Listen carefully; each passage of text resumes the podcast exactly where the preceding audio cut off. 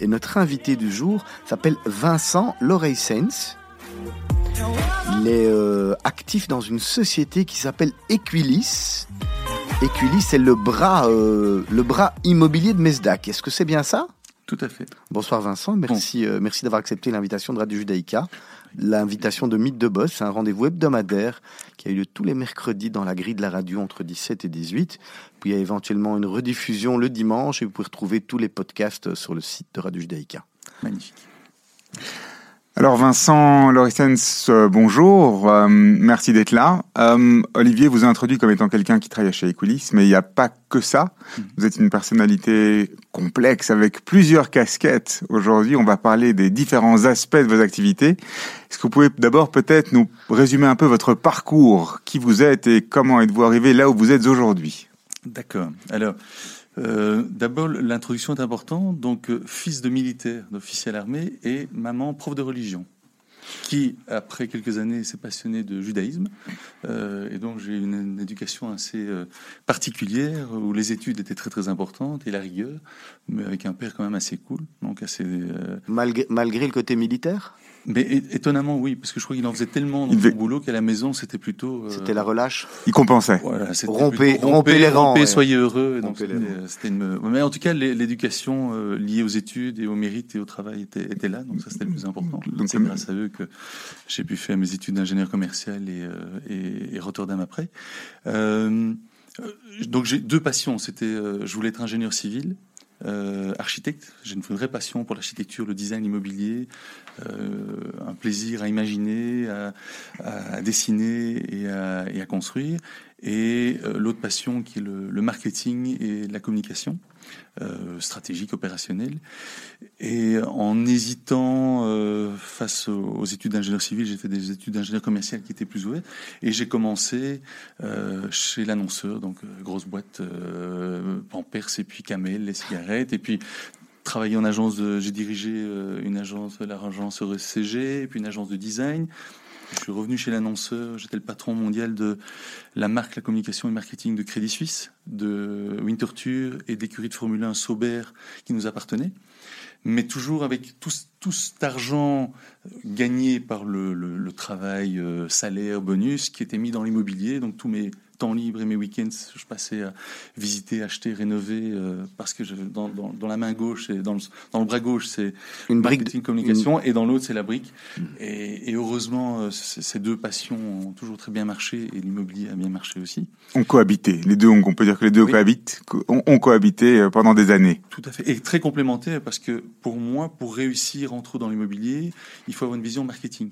Donc l'immobilier, c'est quoi? C'est un bien qui, est, euh, qui souffre par exemple dans un segment. Je prends un immeuble bureau, si le bureau marche moins bien, qu'on va transformer, apporter, lui apporter une valeur ajoutée, le déplacer dans un segment qui est beaucoup plus porteur, avec un prix qui est plus attractif. Et ce que tu fais toi, Serge aussi, c'est donner en fait une image, faire du marketing d'un produit, et faire que ça plaise et que ça réponde à un besoin. Donc, et on transforme comment du coup le bureau? On découpe, on rentre un permis, on donc un bureau de 10 000 mètres carrés, on se dit, ben, à tel endroit, il y a une demande pour des appartements, deux chambres, trois chambres. Est-ce qu'on va faire plutôt des studios et euh, la personne va les louer euh, On fait des codes d'étudiants. Donc, c'est une analyse des besoins du marché. Et sur base de ça, ben, on identifie des opportunités. Et puis, à côté de ça, il y a une de l'expérience. Et puis, tout n'est pas une science exacte, mais c'est en tout cas la manière dont on essaie de travailler. C'est une manière très pragmatique, comme on le fait dans le marketing. Et donc, vous, vous, avez donc travaillé pendant euh, longtemps dans la com pure, j'ai envie de dire, l'agence, le monde de l'annonce, l'annonceur, c'est dans des secteurs très différents, hein, de la finance, de la grande distrie, des, des, euh, des, euh, des, des, biens de grande consommation. Comment est-ce qu'on en arrive un moment à faire plus d'immobilier? Comment on en arrive à se rapprocher d'un groupe comme Equilis qui, rappelons-le, est le, le, bras immobilier de Mesdag, c'est ça? Tout à fait.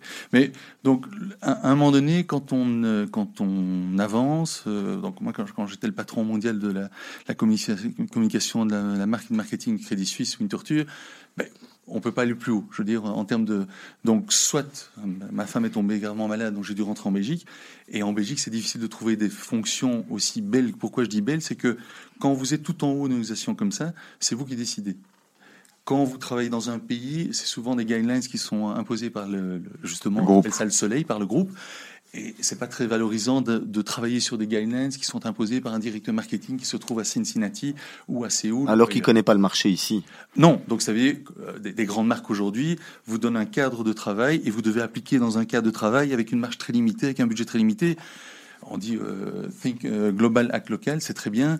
Mais moi, je préfère être au sommet et décider. Or, on sent que vous avez quand même effectivement l'entreprise d'un d'un indépendant, le, voilà. la fibre d'un indépendant. La graine. Voilà. Mais donc, l'entrepreneur indépendant, fonctionne quand vous êtes au sommet d'une organisation comme Crédit Suisse ou autre, parce que vous devez euh, analyser, euh, réfléchir, décider, donner des orientations stratégiques. Bah, vous, vous, vous, devez aussi analyser les nouvelles tendances. Hein. Soit vous êtes un suiveur, soit vous êtes un précurseur, et il faut être visionnaire. Et le visionnaire, c'est... Euh, et là, vous restez combien de temps chez Crédit, dans Crédit Suisse? Je, je, vais rester 4 ans, voilà, en faisant des allers-retours entre la Belgique et la Suisse. Hein. Je partais le lundi matin, un vol de 7 heures, je revenais le jeudi soir, je travaillais le vendredi à la maison, parce que j'avais ma femme et mon fils à Bruxelles, mais une expérience incroyable. Avec à la fin, on, avait 73% euh, d'une écurie de Formule 1, Sauber, où là, travailler dans on a fait un rebranding de l'écurie qui était exceptionnel et qui, malheureusement, avant euh, de, lancer le rebranding, ça a été vendu, euh, on l'a vendu à BMW avec un, beau profit, mais en termes d'expérience, c'était exceptionnel. Donc, une fois qu'on a cette passion-là, on arrive au bout. Ben, l'autre passion, c'est l'immobilier. Et donc, c'est euh, voilà, j'ai créé un premier fonds d'investissement euh, qui a très bien marché. Et puis, on s'est euh, pris la, crise de 2008, hein, la faillite de Fortis et autres. j'ai créé un autre fonds qui a très bien marché. Quand vous dites j'ai créé un fonds, ça veut dire que vous réunissez, des amis, vous réunissez des personnes que vous connaissez, ou c'est à travers le business, les personnes que vous avez rencontrées, on se dit voilà chacun va mettre autant et avec ça on va les, on va les lever, on va les lever de l'argent à la banque. Tout à fait. Donc en fait quand, vous avez euh, quand vous êtes un, ogre ou vous avez des ambitions, ben, soit vous avez les moyens, soit vous les avez pas. Moi je viens d'une famille modeste, donc le seul moyen, j'avais les idées, j'avais besoin d'argent, et donc c'était de réunir des investisseurs autour de la table avec un projet. Euh, alors quand ça fonctionne, quand le marché est bon, vous êtes la star. Quand, le, quand il y a une crise comme on a eu en 2008, ben, euh, vous n'êtes plus la star. Et c'est là que vous avez besoin de beaucoup de communication. oui, mais en plus, non, mais non seulement la communication, mais ça vous apprend pas mal de choses sur la vie. C'est que d'abord, il faut se protéger. Hein. Quand tout va bien, euh, c'est bien, mais quand ça va mal, hein, on dit, on parle toujours des contrats, des choses comme ça. C'est un peu le se protéger au cas où ça va mal. On a beaucoup appris. On se crée une carapace et puis on recrée quelque chose et puis ça fonctionne et puis il faut toujours, faut toujours se méfier, mais il faut être entrepreneur avec, euh, avec, avec une, rigueur et avec une certaine protection c'est la vie de l'entrepreneur, ça. C'est les hauts et les bas. Et il n'y a personne qui n'a connu que des hauts et personne n'espère connaître que, ne connaître que des bas. Tout à fait. Surtout dans une culture anglo-saxonne on n'a pas peur de se planter. Euh, on apprend. Ici, euh, euh moi, j'ai fait des choses magnifiques. Il y a des choses où on s'est planté, on assume, mais il faut l'assumer en groupe. C'est trop facile de dire qu'une personne s'est plantée. C'est un travail. Hein, il y a un conseil d'administration, il y a un groupe. Euh, puis euh, c'est un apprentissage de la vie. On est plus fort. Vous parlez de culture anglo-saxonne. Aujourd'hui, dans le cas dans lequel vous travaillez n'est pas particulièrement anglo-saxon. Si, parce que bon, j'ai la chance, j'ai la chance de travailler pour euh, Karl Mesdac et Olivier Beguin. Euh, donc Karl Mesdac est le, président de tout le groupe maintenant. Olivier Beguin est le patron Europe. Donc moi, je travaille en fait pour Eculis Europe. Hein. on a on a neuf pays. Euh, et Karl est un visionnaire, quelqu'un qui était formé à la dure par le, les, patriarches Mesdac. Et Olivier Beguin est un, consultant euh, très efficace. Donc on est, on est vraiment drillé, on est, on, est, on est drillé comme une boîte anglo-saxonne, très efficace, euh, avec une petite structure. On est quand même le leader en Wallonie. Euh, on, a, on a ouvert. Est-ce que le, fou, le food représente encore beaucoup chez Mesdac? Le food, eh, bon, il y, a trois grosses sociétés dans le groupe Mesdac. Vous avez d'abord ben, les supermarchés, hein, euh, c'est les Carrefour Market et autres, avec l'historique euh, euh, qu'on connaît, la famille qui est là depuis 80 ans, une centaine d'années. Et vous avez Eculis qui est le promoteur. Donc Eculis trouve, déniche les projets rentre les permis, développe et puis vient placer, vend euh, si c'est l'immobilier résidentiel et vient placer euh, du supermarché, euh, vend ou place des, des, commerces. Hein, nous avons fait Docs Bruxelles. on va en parler, on, va, en revenir. Et il y a Ascensio qui est la société qui est cotée en bourse, qui détient les murs de toute une série d'un portefeuille commercial qui est dirigé par, présidé par Vincent Querton. Donc ce sont dans, dans lequel la famille Mesdac est actionnaire. Mais donc très grande famille, enfin très super, enfin une éthique, un plaisir de travailler, euh, euh, des projets, euh, plein de projets, de la réussite et, et, vraiment une fierté de travailler pour un groupe comme ça. Et donc ça veut dire qu'on retrouve là des traits qui sont ceux des grands régimes anglo-saxons ou des, gros, des grosses structure ou, euh, philosophie ou culture anglo-saxonne euh, au niveau corporate. Vous, vous, les avez vus, vous avez travaillé pour des boîtes françaises, vous avez travaillé pour des boîtes suisses, vous avez travaillé pour des boîtes euh, anglaises, américaines, dans des secteurs, différents. Je suppose que vous avez brossé un, large éventail. Tout à fait. Avec le grand avantage, c'est une structure familiale. Donc c'est l'avantage d'une société anglo-saxonne, c'est que tout est bien rigide, régulier, organisé, etc. Mais par contre, vous êtes juste un numéro vous êtes juste un numéro et le jour où ça va mal, euh, vous prenez votre caisse et en une demi-heure vous êtes parti. Ici, il y a une société à la base qui est familiale, euh, avec un, une des personnes que j'admire le plus, c'est Karl Mesda, qui est euh, quelqu'un de charismatique, d'emblématique, extraordinaire, plein de passion et, qui porte ce groupe vers des sommets et qui continue encore. Donc c'est quelqu'un qui porte la société. Alors en 2015, parce qu'on est dans justement en train d'en parler dans, dans Equilis, vous vendez, euh, vous vendez en 2017, fin 2017. Je parle pas du Doc, je parle du portefeuille belge. Une partie du portefeuille était vendue en 2015. C'était un, une envie de faire du bénéfice ou un manque de confiance euh, en, en, en, en, la pierre belge.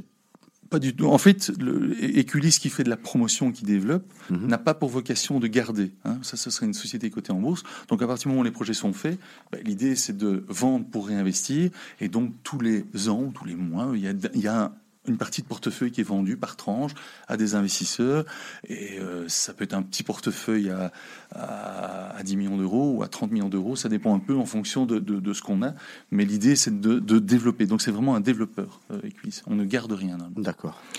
Euh, moi, je reviens un peu deux minutes un peu sur la, la, la structure, la politique la, anglo-saxonne. Encore une fois, j'aime bien ces éléments-là parce que c'est assez intéressant de vous entendre parler. En fait, on se rend compte que Il y a, y a, une grande expérience au niveau du, du, monde corporate pour finir vers une structure familiale. Donc, c'est des lignes directrices. Aujourd'hui, ce sont des lignes directrices que vous donneriez à des gens qui cherchent du boulot ou qui veulent aller travailler. C'est-à-dire rester proche des centres décisionnels, pas au niveau opérationnel malgré les euh, euh, les, les, bells and whistles qu'on peut faire euh, qu'on peut faire miroiter aux, aux jeunes recrues. travailler plus dans des structures familiales plutôt que dans des grands groupes, c'est des choses qui sont importantes pour vous aujourd'hui? Moi, je crois que le plus important, et c'est le conseil que je donne à mes fils, le plus important, c'est la formation au départ. Donc, je conseille de travailler pour des grandes sociétés, vraiment les, toutes grandes, où la formation est la meilleure. Hein, on peut parler de, Procter, Unilever au niveau marketing, on parle des, au niveau consultant, audit, c'est Deloitte, euh, Price, etc. Travailler dans le top, euh, suer, euh, souffrir pendant 3-4 ans, mais avoir la meilleure formation. Parce qu'une fois que vous avez la bonne formation, qu'on vous apprend comment travailler, comment être organisé, comment faire un reporting, comment établir un objectif, une stratégie, un plan, un budget, mais vous savez tout faire. Vous pouvez créer une start-up, vous pouvez travailler dans une boîte familiale, mais en tout cas, euh, travailler directement dans une boîte familiale dont la manière de travailler, les guidelines, la, structure n'est pas la meilleure, donne le risque de partir vite et de déraper. Hein. On sait euh, l'importance du chiffre d'affaires, de la marge et du cash flow. Hein. C'est pas parce que vous faites du chiffre d'affaires et de la marge, si les clients vous payent à 120 jours, vous êtes en faillite. Et certaines personnes se disent, bah, moi je fais du chiffre d'affaires, je gagne ma vie, j'ai 40% de marge, et puis c'est en faillite. Bah oui, mais c'est les trois, il faut pas oublier le troisième. Et ça, on vous apprend. Hein. Moi j'ai eu des séminaires de financial management où euh, on, vous, on une attention, négocier euh, le paiement de la dernière facture, parce que s'il n'est pas payé, bah, il y a un trou, on ne sait pas payer les salaires, et alors que votre boîte est magnifique, vous êtes en faillite. Ce qui est, une hérésie. Quand on explique ça à un jeune, il comprend pas. C'est pas possible. On va marquer une première petite pause musicale. On vous avait demandé de choisir deux morceaux. Alors le premier, c'était euh, Lady Gaga, La vie en rose. En fait, c'est La vie en rose, parce que c'est un de mes credos. Et bon, je ne vais pas vous donner, euh, demander de mettre Edith Piaf, parce que vous auriez perdu la moitié de vos, vos éditeurs. Et comme je trouvais que le, la reprise de Lady Gaga dans le film euh, Star is Born, euh, voilà, Star is Born était très bien faite, et, euh, et c'est ça qui a, qui a, été le déclencheur avec Bradley Cooper. Je trouvais ça comique de, le, de, de lui donner cette chance-là, et je trouve que sa performance était exceptionnelle euh, dans, dans, le film. En tout cas. On est bien d'accord. Vincent L'Oreille Sens de chez Equilis, on se retrouve d'ici quelques minutes. a server. But tonight, the only thing she's serving are some fabulous French live vocals.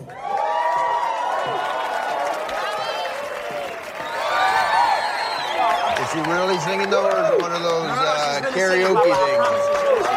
Watch this, watch.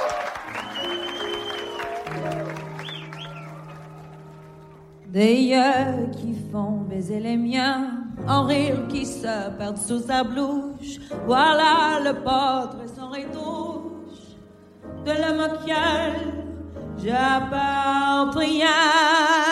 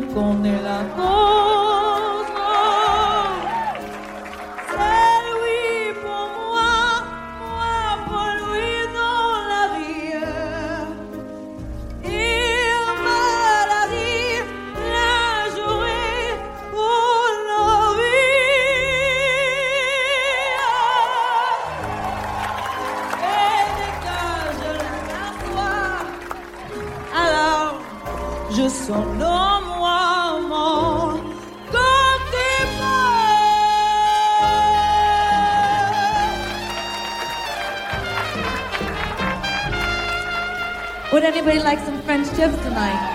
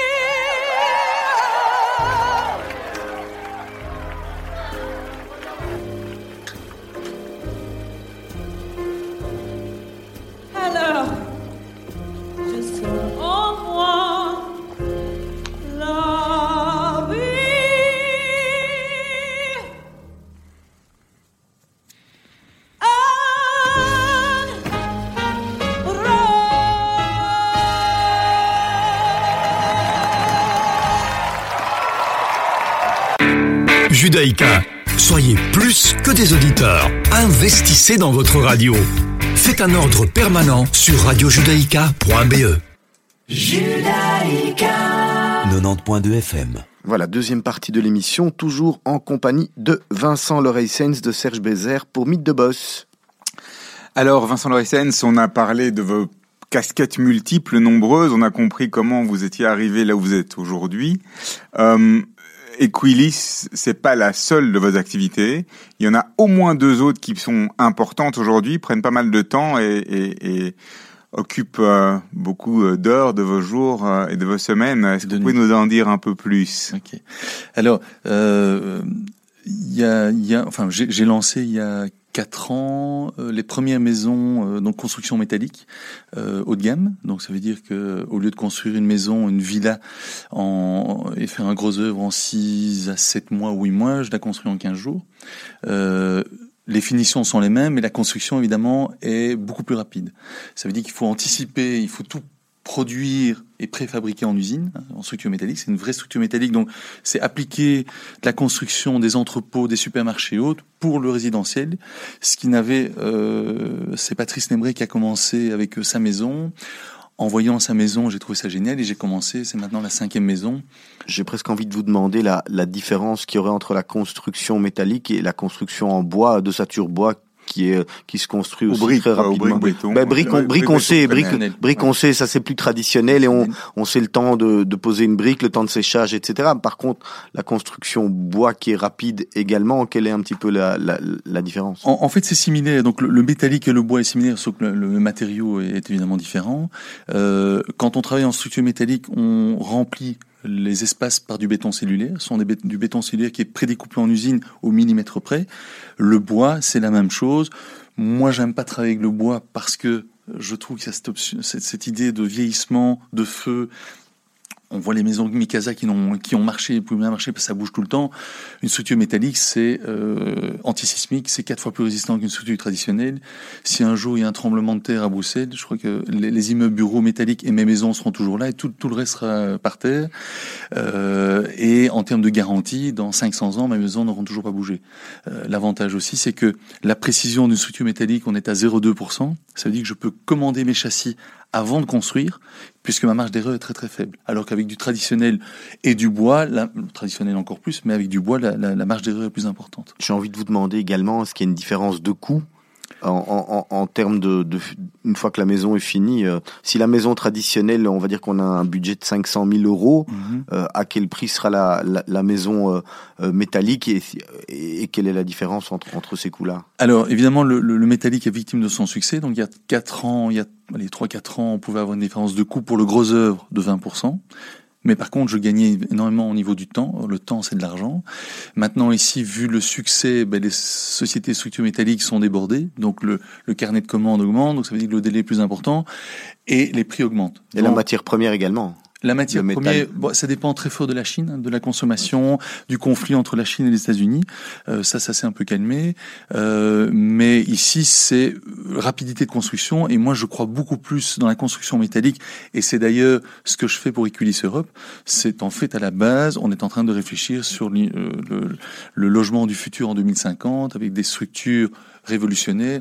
J'ai une clause de confidentialité, donc je ne peux pas parler de tout, mais c'est basé sur quelque chose de tout à fait révolutionnaire, euh, où on s'amuse à imaginer comment, dans quoi on vivra en 2050.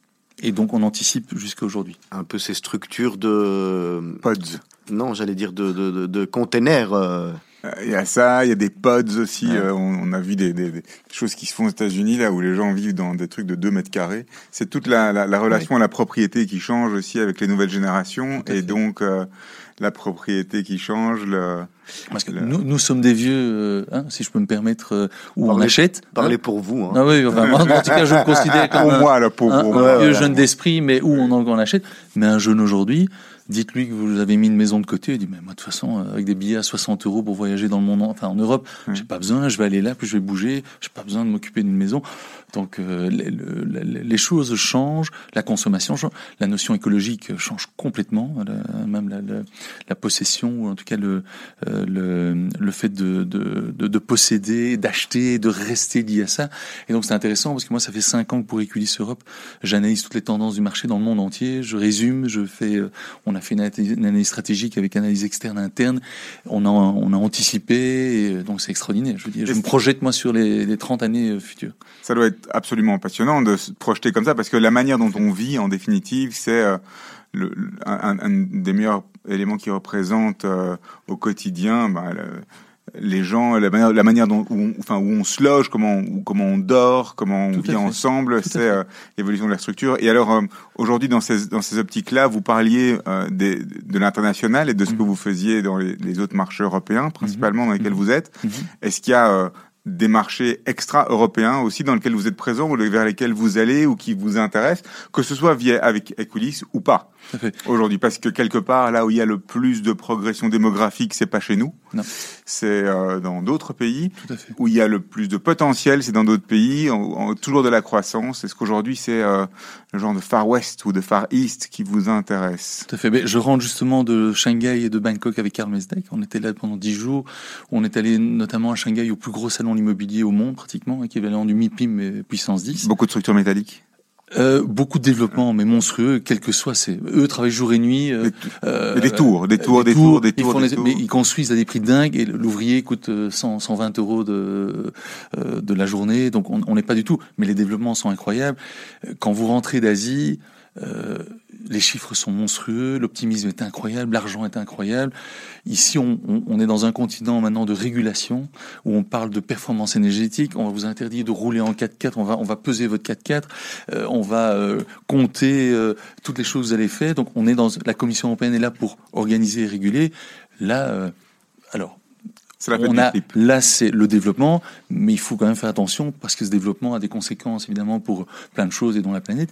Mais quand on va là-bas, c'est monstrueux et incroyable. Et vous allez à New York, vous revenez avec une énergie dingue, mais vous allez en Asie, en tant que passionné immobilier ou projet ou indépendant ou hyperactif, c'est incroyable. Donc aujourd'hui, le, le futur, il est là-bas? Il y a encore, il y a encore un futur en Europe. Hein, donc, euh, Equilis Europe vient d'ouvrir l'Allemagne il y a quelques mois. L'Allemagne, c'est quand même monstrueux au niveau de, 80 millions d'habitants. Oui, ça, ça continue. Euh, on a, euh, on a, on a fait des expériences au Maroc. Ça s'est moins bien passé. Ce qui est compliqué dans des pays, certains pays, c'est trouver des, hein, des bons partenariats, des associés.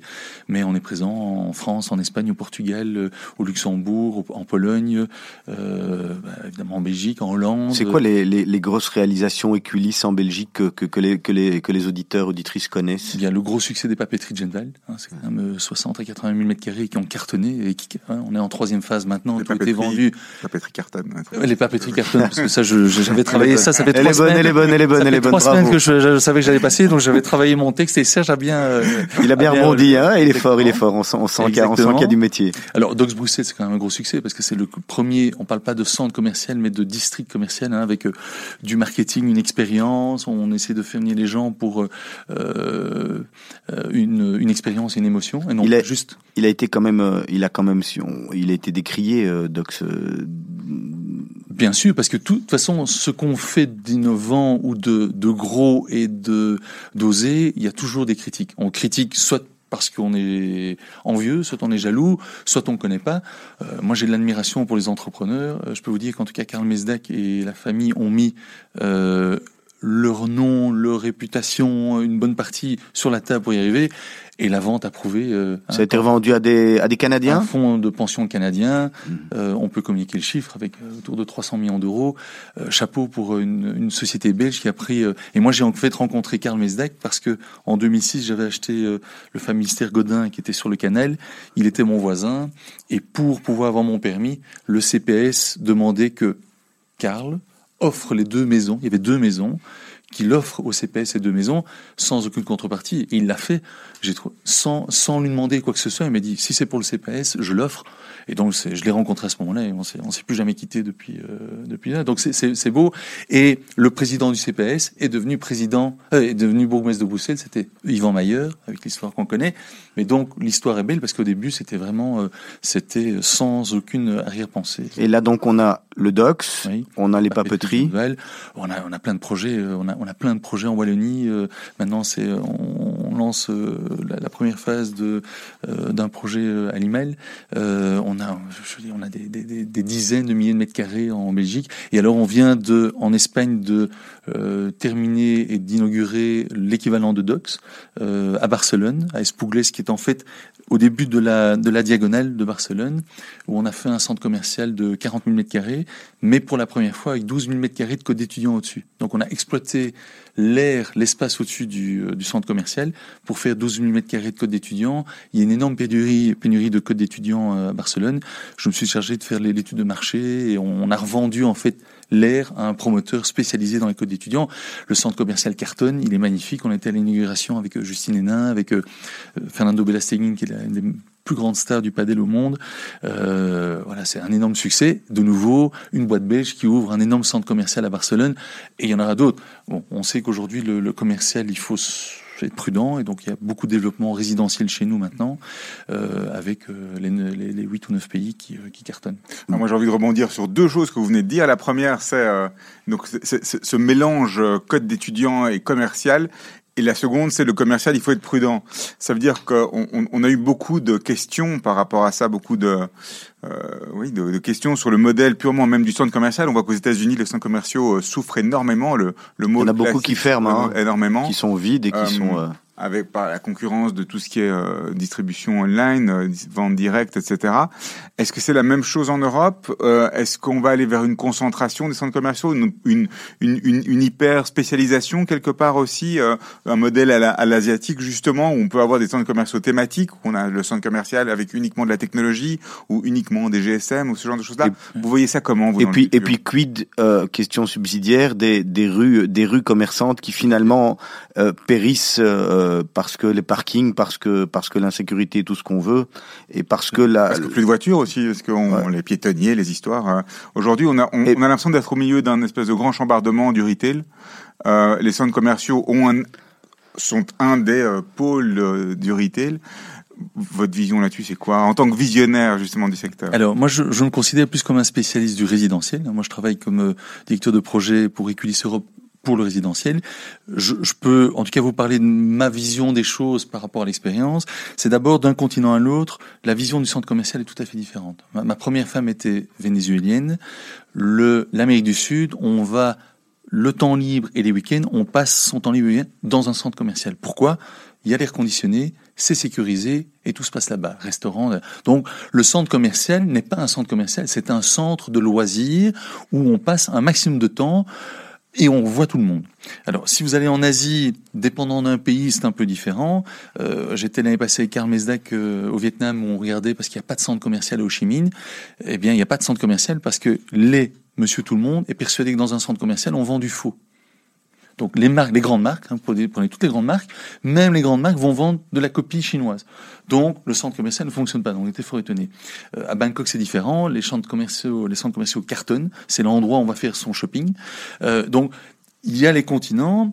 En Europe, euh, ben, euh, il, y a, il, y a, un peu le procès des centres commerciaux qui tue les commerces locaux. Mais, mais je, je, vous interromps deux minutes. Est-ce oui. que c'est lié euh, purement à, à, la typologie, c'est-à-dire le centre commercial dans son en, en soi, ou est-ce que les centres commerciaux justement aujourd'hui arrivent à, à développer une certaine image Le Docs, c'est pas un centre commercial standard, c'était le Docs. On a vraiment, c'est la première fois qu'on a développé, comme aujourd'hui City 2 essaie de développer la marque City 2 et la présence City 2, euh, ou le Woluwe Shopping Center, c'est le Woluwe. Enfin voilà, tous ces centres commerciaux, ils essayent tous de se positionner de manière un peu plus euh, plus euh, marketing, marketing, marketing que simplement un endroit où on regroupe et, des boutiques. Et Bruxelles étant une petite ville, est-ce qu'il y a aussi de la place pour tous ces centres commerciaux? Alors ça c'est une bonne question. Moi je crois que Docs a été le premier exemple et on a discuté euh, avec Karl. Euh, C'était la, la première fois que le groupe et la famille a compris que le marketing était primordial pour réussir Docs et pour vendre Docs. Avant, on faisait un centre commercial, ça fonctionnait, ça tournait et on vendait. Donc il y a quand même eu un budget, je crois que c'était un million huit cent mille euros par an de marketing. Il y avait quelqu'un qui était engagé, c'était d'ailleurs John Slang qui s'occupait de ça, et, et l'accent était mis là-dessus. Donc euh, la manière de voir le centre commercial a tout à fait changé. Mais je crois que ce sont les centres commerciaux qui ont été beaucoup plus professionnels que les centres-villes, qui ont un peu gardé cette image un peu vieillotte, avec des enseignes un peu vieillottes, avec des commerces qui existent depuis des années. Et c'est le centre commerciaux qui ont été beaucoup plus innovants, beaucoup plus performants, qui ont fait qu'il y a eu cette attractivité. Alors aujourd'hui, euh, ces centres commerciaux, à mon avis, vont évoluer vers plutôt un centre de loisirs, d'expérience et d'émotion, où il y aura du food, il y aura des choses à faire, et on passera un bon moment, une après-midi, mais on ne vient pas pour acheter je dis un produit. On vient pour acheter un service, un produit, euh, plein de choses. On pourra vendre, des, euh, acheter des vacances, euh, peut-être une simulation d'une plage où on viendra essayer, dire ben voilà. Donc les choses évoluent fort. Est-ce que, est-ce que c'est pas le, le quelque part euh, aller vers un modèle où d'office sera toujours les, les, les, centres commerciaux seront tous les mêmes alors parce qu'en définitive on aura toujours les mêmes grandes marques grandes enseignes qui viendront présenter un ensemble de produits qui seront uniquement des relais pour leur présence sur internet mmh. pour pouvoir avoir euh, un certain d'expérience venez toucher nos cotons pour après ensuite aller euh, télécharger ou aller acheter la taille que, qui n'existe pas chez nous euh, directement sur internet et vous la faire livrer mmh. on, on, on, va avoir entre ça et les loyers qui sont gigantesques ben on, on a des centres commerciaux qui se ressemblent tous les uns les autres. Il y a encore de la place pour du particulier, du spécial, ou bien c'est pas dans le centre commercial qu'on va le retrouver celui-là? En fait, il y a deux choses. Il y a les fameux flagship stores. C'est quoi un flagship store? C'est une marque, quand on voit des loyers sur les, plus grandes avenues du monde, alors pour la Belgique, c'est par exemple l'avenue Louise ou autre, il y a des loyers qui sont astronomiques. Mais ces marques considèrent qu'ils doivent être présents, la marque doit être présente, on appelle ça, au lieu de mettre une publicité pendant un an à la télévision, ils prennent ce budget-là et ils le mettent dans un point de vente qui doit être visible. C'est ce qu'on appelle le, flagship store. Euh, toutes les marques ont travaillé comme ça, il y en a des plus grands et des plus petits. Maintenant, le centre commercial évolue, hein, il évolue le centre commercial. Il y aura peut-être des thématiques. Ils sont en train de se de, de, de, de se remettre en question, et c'est ceux qui seront les plus intelligents, les plus marketing stratégiques, les plus performants qui resteront. Euh, et les choses vont changer. On a vu que les villes maintenant on, euh, mettent aussi des incitants fiscaux pour que les petits commerces réouvrent. Mais en tout cas, aujourd'hui, on se rend compte que quand on va dans un magasin, c'est pour toucher le produit, puis on va commander sur Internet. Mais si c'est la même marque, c'est pas grave, parce qu'en fait, ce magasin devient la suite ou l'initiation du processus d'achat, dont la finalité, c'est le site Internet, et on est livré à la maison. Donc c'est une nouvelle manière de consommer, mais il faut que ça reste auprès de la même marque. Si maintenant vous allez faire du shopping chez un discounter, ben vous avez fait tout le travail et finalement c'est le discounter. au moins de place pour des indépendants ou des, petits, ou des petites boutiques ou des multimarques. C'est d'où le foot qui est le plus important. C'était en, en, fait ma, ma question suivante. Et finalement, dans le centre commercial, est-ce qu'un indépendant a sa place? Comment il fait? Dans la mesure où les loyers sont devenus tellement inaccessibles, est-ce qu'un indépendant peut encore venir? Est-ce qu'il y a une part des des euh, des, euh, des mètres carrés qui sont réservés en se disant est-ce que finalement c'est pas la solution pour avoir un commerce qui soit euh, plus diversifié, de dire tiens, on va réserver X mètres carrés aux, commerçants indépendants qui finalement ne savent plus payer les loyers qui sont devenus astronomiques tant dans les centres-villes, rue Neuve ou autres, avenue Louise, vous en parliez, que dans les grands centres commerciaux. Alors là, je m'exprime à titre personnel parce que c'est, euh, je m'exprime pas au, à titre, enfin, euh, au nom des coulisses Europe. Moi, je sais que par exemple, vous avez vu que hier, Cowboy a levé, euh, c'est donc a levé en crowdfunding en 12 minutes 1 million 400 000 euros. Cowboy a tout à fait sa place dans un centre commercial. Là, c'est déjà plus, là, c'est déjà plus un petit indépendant. Enfin, quand je dis indépendant, oui, oui, mais ça, reste, ça reste une start-up. Moi, je trouve qu'aujourd'hui, quand on voit les start-up, il y a des start-up qui ont leur place dans des espaces commerciaux. Au niveau de l'expérience, certainement. Euh, je suis passé euh, tout à l'heure euh, place Brickman et il y avait un, euh, non, j'étais chez DDS près de l'avenue Louise. Il y avait un magasin de vélos sur mesure qui était magnifique, mais jamais je me serais arrêté en voiture. C'était parce que j'étais à pied. J'ai trouvé ça superbe. C'était un petit indépendant qui a pris un loyer avenue Louise sur l'avenue Louise. Ça a dû lui coûter 5000 euros par mois et il fait des vélos sur mesure magnifiques. Et je trouve que sa place est parfaite. Donc en fait, il bénéficie du passage de l'attrait du centre commercial pour montrer son produit, son service qui est assez unique. Alors est-ce qu'il est présent dans un seul centres commerciaux ou dans deux ou trois, mais pour moi, il y aura encore de la place. Et c'est ça qui, justement, qui risque de donner de l'attrait au centre commercial, c'est d'aller justement pour aller voir, par exemple, je prends la marque Cowboy, où on peut aller, ah bah, il faut aller chez Dox ou, ou, chez XYZ. Et ça, ça peut être la différence. On va marquer une petite pause musicale, une deuxième. Bah alors là, à mon avis, je vais vous demander pourquoi, mais ça va de soi. Pharrell Williams, Happy. Ouais, ça c'est ma philosophie. Ça. Tous ceux qui sont pas happy, euh, c'est triste. seems crazy what I'm about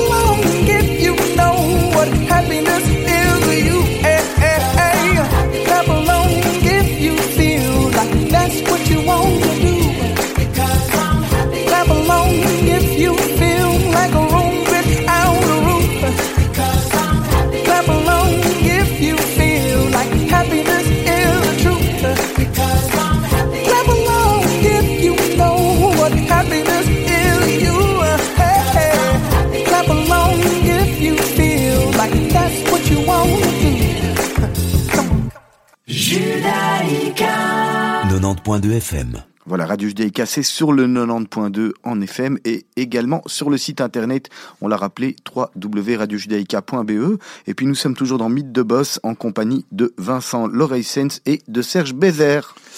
Alors Vincent Loreissens, c'est euh, une, une interview très intéressante qu'on a aujourd'hui. On a parler de vos deux premières casquettes, euh, vient la dernière, la casquette sportive, qui est aussi, si je ne m'abuse, la plus récente, et celle peut-être pour laquelle on vous voit le plus passionné, et on, on, vous voit, on vous sent passionné, et on peut vous suivre passionné et passionnément sur Facebook aussi, c'est celle du padel. Moi, je Alors, quelle est cette, euh, cette aventure du padel dans laquelle vous êtes embarqué, et, et racontez-nous un peu comment, comment c'est arrivé et où vous en êtes aujourd'hui par rapport à ça. Et si je peux me permettre en préambule, pour un non sportif, c'est quoi le paddle finalement? Voilà. Alors, le padel, ça a été inventé il y a 50 ans au Mexique par quelqu'un qui avait un, une petite dalle de béton euh, près de chez lui et qui était passionné de tennis et qui était frustré de devoir faire 50 km pour jouer au tennis. Donc, il a d'abord mis un filet, puis il a mis des briques, et puis il a mis un grillage parce que les balles sortaient. Et il n'avait pas un grand terrain de hein, sa, dalle de béton. Et il a fait un mini terrain de tennis où finalement il s'est rendu compte que, bah, comme il y avait un mur en béton derrière, on pouvait jouer avec la balle qui rebondissait et c'était plus malin que le tennis parce que ça avait rien de frappé parce que la balle revenait. Et donc euh, Mexique, puis euh, Argentine, euh, Chili et puis ne gagnant pas bien leur vie, c'est arrivé en Espagne hein, grâce à la langue et en Espagne ça a explosé aujourd'hui pour donner des chiffres. Aujourd'hui, il y a 15 000 terrains de padel en Espagne, il y a 5 700 000 pratiquants hebdomadaires de padel, 5 700 000 personnes qui jouent toutes les semaines au moins une fois au padel. Le padel vient de dépasser le tennis en Espagne et est en train de rattraper le foot qui est le sport numéro un. Ah, c'est fou. Il y a 52% de femmes en Espagne qui jouent maintenant au padel, donc ça veut dire que les femmes amènent les enfants, donc c'est un sport vraiment familial. Et ici, en Europe, hors Espagne, c'est une explosion, c'est un tsunami. Je, les, les, chiffres sont monstrueux. Sans, sans, doute lié à la place que ça prend. Ça, c'est parce que c'est moins moins grand ou est-ce que c'est simplement passionnant? Parce qu'en fait, c'était entre le tennis et le squash. Voilà. Oui. C'est, en fait, c'est un mix entre tennis, squash et badminton, si on peut dire. Voilà. Euh, c'est un mini tennis, mais on joue avec. Il y a une raquette. Il y a une raquette qui est une raquette plus petite, gaufrée. Euh, euh, il n'y a pas de cordage. C'est une raquette de tennis. On joue à quatre sur un tiers de terrain de tennis. Donc toujours. Beaucoup plus. A, donc c'est toujours des doubles en fait. C'est souvent des doubles, donc c'est beaucoup plus amusant. Euh, très tonique, très physique, hein. Tonique si vous voulez, cas, ouais. mais si vous n'êtes pas sportif, c'est comme le badminton sur la plage. Vous tapez la balle. Moi, je joue avec mon fils de 10 ans. On, on tape moins fort, on joue doucement. Et le succès du paddle, c'est que c'est accessible, c'est très amusant. Les points sont spectaculaires. Si vous allez sur Internet voir les meilleurs joueurs du monde du paddle dans le World Paddle Tour, les points sont dingues. Moi, j'ai fait, euh, quand on a fait le, le World Paddle Tour, il y avait Jean-Michel Zeka qui était là. Il avait jamais joué, c'est un fan de tennis. Et il a vu, euh, il jouait avec le, le sixième mondial, le Miguel Lamperti, euh, qui sortait du terrain, qui ramenait, qui faisait. Des... Il m'a dit mais c'est dingue ce sport, c'est un truc de ouf, j'ai jamais vu ça. Et maintenant il joue toutes les semaines au padel. Donc en fait, quand on commence le padel, ça, c'est une drogue. C'est comme le chocolat? C'est pire, pire, pire, comme le chocolat, mais l'avantage c'est que le chocolat on grossit, le padel on maigrit. Ouais. Donc il y a un gros je avantage. demain, demain. Voilà, voilà. Donc moi j'étais un passionné de tennis, hein. j'étais B négatif pendant depuis l'âge de 16 ans, pendant 30 ans en faisant euh, compétition, interclub, jouant euh, tous les jours si je pouvais et maintenant euh, j'ai fini le tennis complètement. Je n'ai plus touché une raquette de tennis depuis deux ans et je joue euh, 4 à 5 fois par semaine au padel et c'est ma drogue. euh, je joue demain euh, de midi à 2, vendredi après-midi j'organise un tournoi pré-célébrité à Malines avec tout tous les journalistes sportifs néerlandophones et toutes les stars flamandes. Je l'ai fait il y a 15 jours à Genval. Euh, donc c'est padel, padel, padel. Est-ce que quelque part c'est pas l'homme de communication et de marketing qui parle là et qui est en train de, de lancer son produit? Parce qu'en définitive aujourd'hui il y a, y a une fédération, il n'y a pas de fédération de padel. Si, si, si. Et vous êtes dans sa fédération, vous, vous faites partie de cette fédération, de la présidence, vous êtes dans le comité? C'est comment ça se passe? Parce qu'on a l'impression à vous entendre que le padel c'est vous quelque part. Non, non, non. Alors, alors il y a, y a euh, vous connaissez donc tennis, c'est l'ATP et le WTA. Hein, donc c'est l'ATP pour les hommes, donc c'est le, circuit professionnel. Il y a l'équivalent padel qui s'appelle le World Paddle Tour, le WPT, et moi je préside le WPT pour la Belgique. Donc, ça veut dire quoi? C'est que j'ai l'exclusivité de la marque World Paddle Tour pour organiser quel que soit le tournoi, le plus gros tournoi que je veux, je veux comme l'équivalent d'un Roland Garros, d'un ATP 1000 de, Paris-Bercy ou de, de, Shanghai, ou un plus petit tournoi. Donc cette année, on a organisé fin septembre Place Roger, on a eu euh, 10 000 tickets, euh, un retour média de 700 000 euros, et on a touché 8 millions 200 000 personnes. Et l'année prochaine, Euh, on veut, on a l'ambition de, rentrer dans le top 3 en Belgique en faisant un Open. L'Open, c'est un des plus gros tournois. Il y a seul, c'est seulement la Suède, l'Espagne et le Portugal qui organisé un Open. Ni l'Allemagne, ni la France, ni Luxembourg, ni l'Italie, ni l'Autriche, ni la Suède n'ont jamais, euh, ni le, la Suisse ne l'ont jamais organisé. Et on deviendrait d'ici trois ans le numéro un, le l'événement sportif numéro un en Belgique avec euh, un événement. on est en, en, préparation, on travaille sur un événement à Liège, sur la digue d'Ostende et la finalité qui serait à Bruxelles, 70 000 personnes, 3 millions de retours médias. Discipline, discipline olympique, le paddle 2020. Donc normalement, le paddle sera en sport de démonstration aux Jeux Olympiques de 2024 à Paris. Donc le, le père du président de la Fédération internationale de padel est membre du, C, du CIO et on est en train de travailler là-dessus et normalement il devrait être sport olympique en 2024 de démonstration mais aujourd'hui le paddle explose partout. En France, euh, vous allez sur Internet, vous regardez les articles, c'est monstrueux.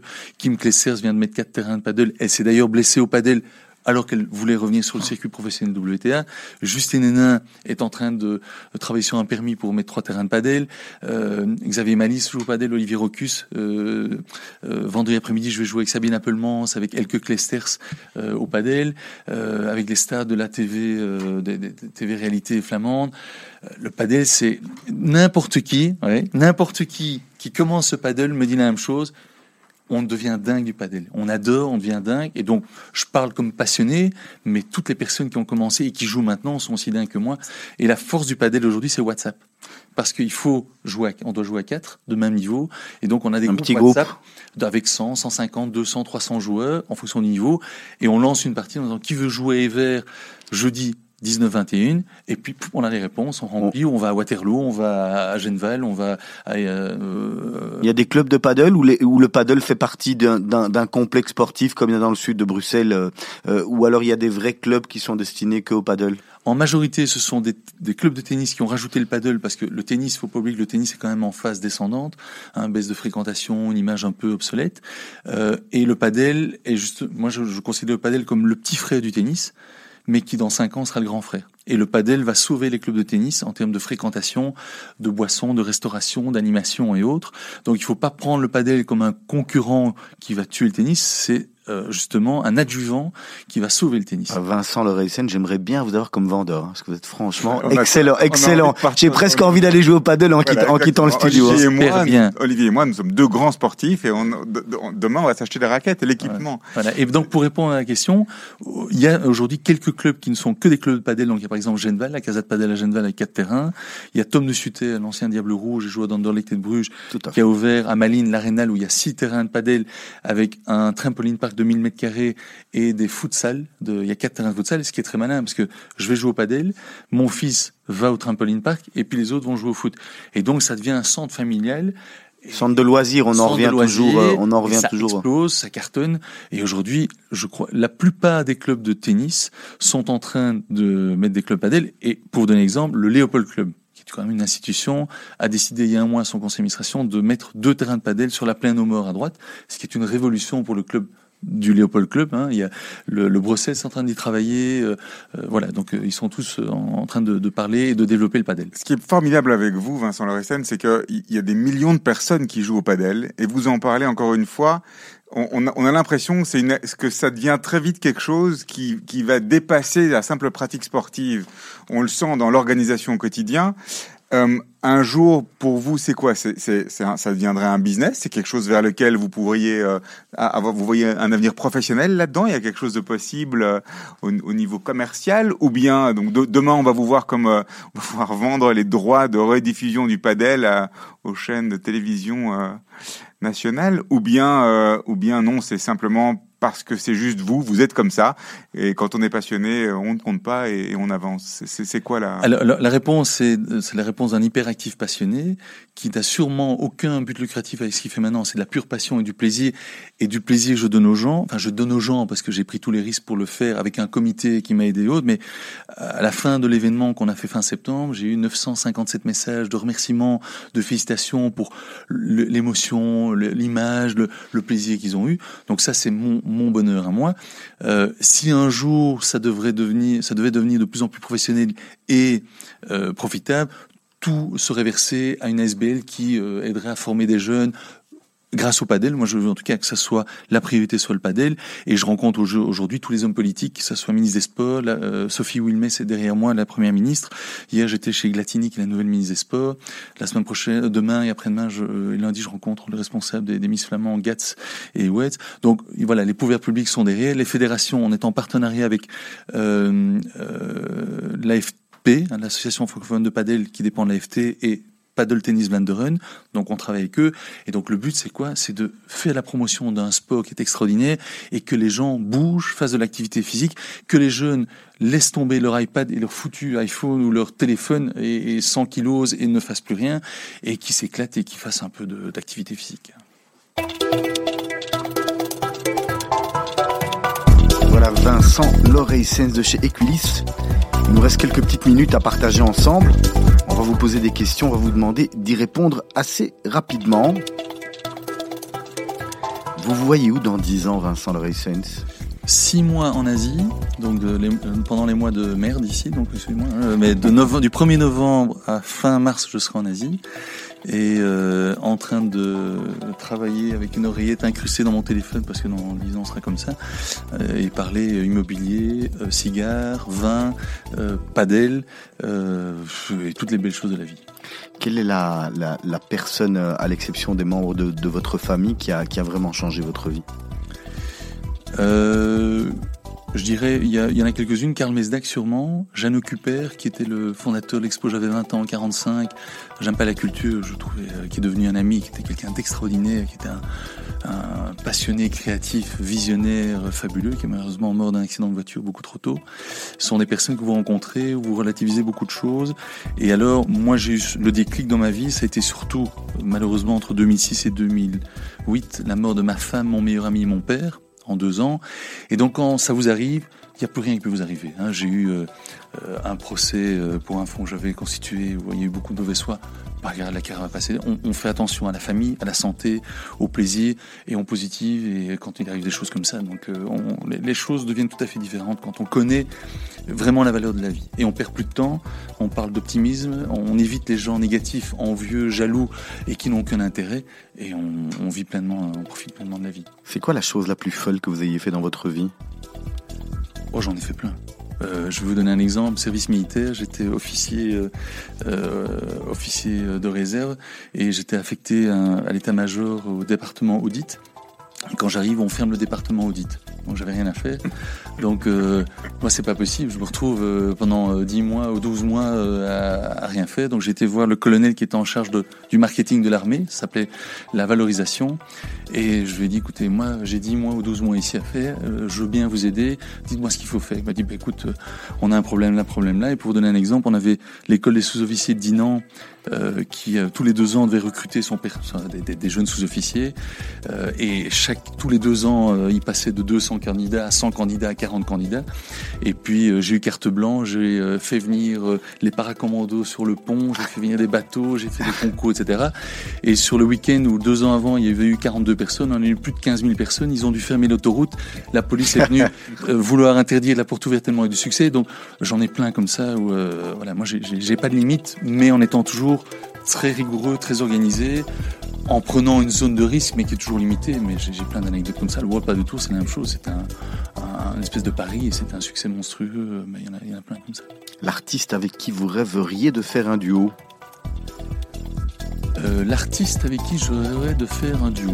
Euh, alors j'ai toujours une frustration de ne, de ne pas savoir chanter. Euh, mais j'ai quelques chanteurs euh, j'admire. Euh, Williams au niveau.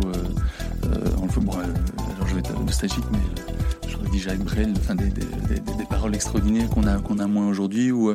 Je trouve que Angèle, c'est pour une jeune de 23 ans, quand on écoute ses paroles, je trouve que c'est extraordinaire ce qu'elle arrive à, raconter. et donc voilà, c'est, allez, un duo avec Angèle. Euh, je serais assez charmé, flatté. Et... Nous aussi. Les réseaux sociaux, ça nous approche ou ça nous, ça nous rapproche ou ça nous éloigne? Ça dépend comment on l'utilise. Euh, aujourd'hui, ce qui est dingue, c'est que pour réussir quelque chose, il faut être omniprésent sur les réseaux sociaux, mais ça veut dire que ça bouffe énormément de temps, donc il faut soit pouvoir déléguer euh, et être organisé. Moi, je suis euh, enfin, très actif parce qu'on est obligé, il faut donner du contenu, de l'émotion, de l'information. Les journalistes demandent maintenant énormément de contenu au niveau padel, donc la plupart des journaux sont en train de penser à créer une rubrique padel permanente à côté du tennis, mais ils veulent du contenu. Mais alors, si je commence, moi personnellement, alors j'ai plus de vie privée, euh, ma, ma, charmante et exceptionnelle femme Sophie me quitterait, et donc voilà, je, problème du téléphone, c'est qu'on est connecté à 100% et il faut mettre une limite parce qu'il n'y a aucune limite avec euh, les réseaux sociaux. La défaite rend humble ou revanchard? La défaite, on apprend. Moi, je, je, préfère à la rigueur, je dis toujours, je préfère perdre ou me planter en ayant appris quelque chose que de gagner facilement en n'ayant rien appris. Qu'est-ce que vous prendriez si vous deviez aller dans l'espace? Euh, wow, une, une, bonne bouteille de vin et cigare le cigare serait compliqué, mais au moins je pourrais l'avoir pendant 3-4 ans dans la bouche. Et la bouteille de vin, je, je vais essayer de rattraper les gouttes. Alors, est-ce qu'il y a un dicton que vous aimez euh, utiliser de, de, de, manière régulière Une phrase euh, qui est votre, que vous faites, faites votre? YOLO. You only live once. Ça, c'est mon dicton. Chaque, chaque minute, j'allais compter et, et j'essaie de l'exploiter au maximum. Alors moi j'ai une, euh, une, question que j'aime poser chaque semaine à nos invités qui est euh, la suivante. Quel conseil auriez-vous aimé que l'on vous donne quand vous aviez 20 ans? Alors ça c'est une très bonne question parce que j'avais un père qui était évidemment pas dans les affaires en étant euh, à l'armée. Euh, surtout j'aurais aimé qu'on me conseille sur ce que je vous ai dit au début de l'émission, c'est pour les jeunes, c'est tout faire pour entrer dans la plus grosse société où vous avez les meilleures formations. C'est le plus important. Et deuxième chose, les langues. J'ai la chance de parler quatre langues. Euh, mais en Belgique, si vous voulez rester en Belgique, il faut être parfait bilingue, français-néerlandais et très bien parler l'anglais. Si vous voulez partir à l'international, en espagnol. Et aujourd'hui, les jeunes, malheureusement, je trouve, perdent trop de temps sur euh, euh, sur les, les, écrans d'ordinateur et tablettes et tout. Et donc, c'est le rôle des parents dès le plus jeune âge. Moi, me, mes fils ont eu des cours particuliers d'anglais depuis euh, l'âge de 8 ans. Euh, mon fils avait l'école internationale américaine. Je suis extrêmement vigilant aux langues et c'est la priorité absolue, avec une, évidemment une bonne formation. Donc, les langues, une très bonne formation, études universitaires ou autres, et puis après, les meilleures boîtes. Et avec ça, vous avez le bagage pour travailler dans des grosses boîtes, créer une start-up, être indépendant, mais au moins, vous avez beaucoup moins de chances de vous planter et vous pourrez communiquer et bouger dans le monde entier. Vincent Loreisen, on est arrivé au terme de l'émission. Déjà Ben oui, c'est Je reviens la semaine prochaine. Avec plaisir, c'est ce qu'on se dit en tous les cas, tous les mercredis. euh, nous, on était ravis de vous avoir avec nous au micro de Radio Judaïka. Merci beaucoup d'avoir pris avec votre plaisir. temps. Bon, bon vent, euh, bon vent au paddle, bon vent Equilis, bon et, vent. Et rendez-vous Padel, euh, donc normalement dernière semaine de septembre. Là, vous, je vous invite. Hein, donc, euh, il, il, faut qu'on puisse. On, on, va, on va déjà aller jouer un de ces quatre Parce paddle. Il faut savoir que pour Olivier, même le badminton sur la plage est compliqué. Hein. Non, non, c'est bien. On voit tout, on voit tout sur Internet. Je mettrai une chaise, je mettrai une chaise sur le terrain. Ça c'est pas mal. Ah. Serge Bézère, merci d'avoir été avec nous. Merci Olivier. On se voit pas la semaine prochaine, vous n'êtes pas là. Non. Donc je serai accompagné de Benilux qui sera avec moi. On recevra Pierre Rousseau, qui est une start-up, une start-up très intéressante. Il a fait une, une, une chouette boîte qui s'appelle Yoga Room. Et le yoga, on est en plein dedans. Il a déjà ouvert quelques salles à Bruxelles et on va en parler plus longuement la semaine prochaine. Beaucoup trop actif pour moi le yoga. Je... Voilà. Oui, je regrette de ne pas pouvoir être là. J'aurais été euh, dans, tous mes états et dans toutes les positions bizarres. Voilà, et vous retrouvez la suite des émissions de Radio Judaïka à partir de demain matin, 7h. Anne-Sophie de Kayser,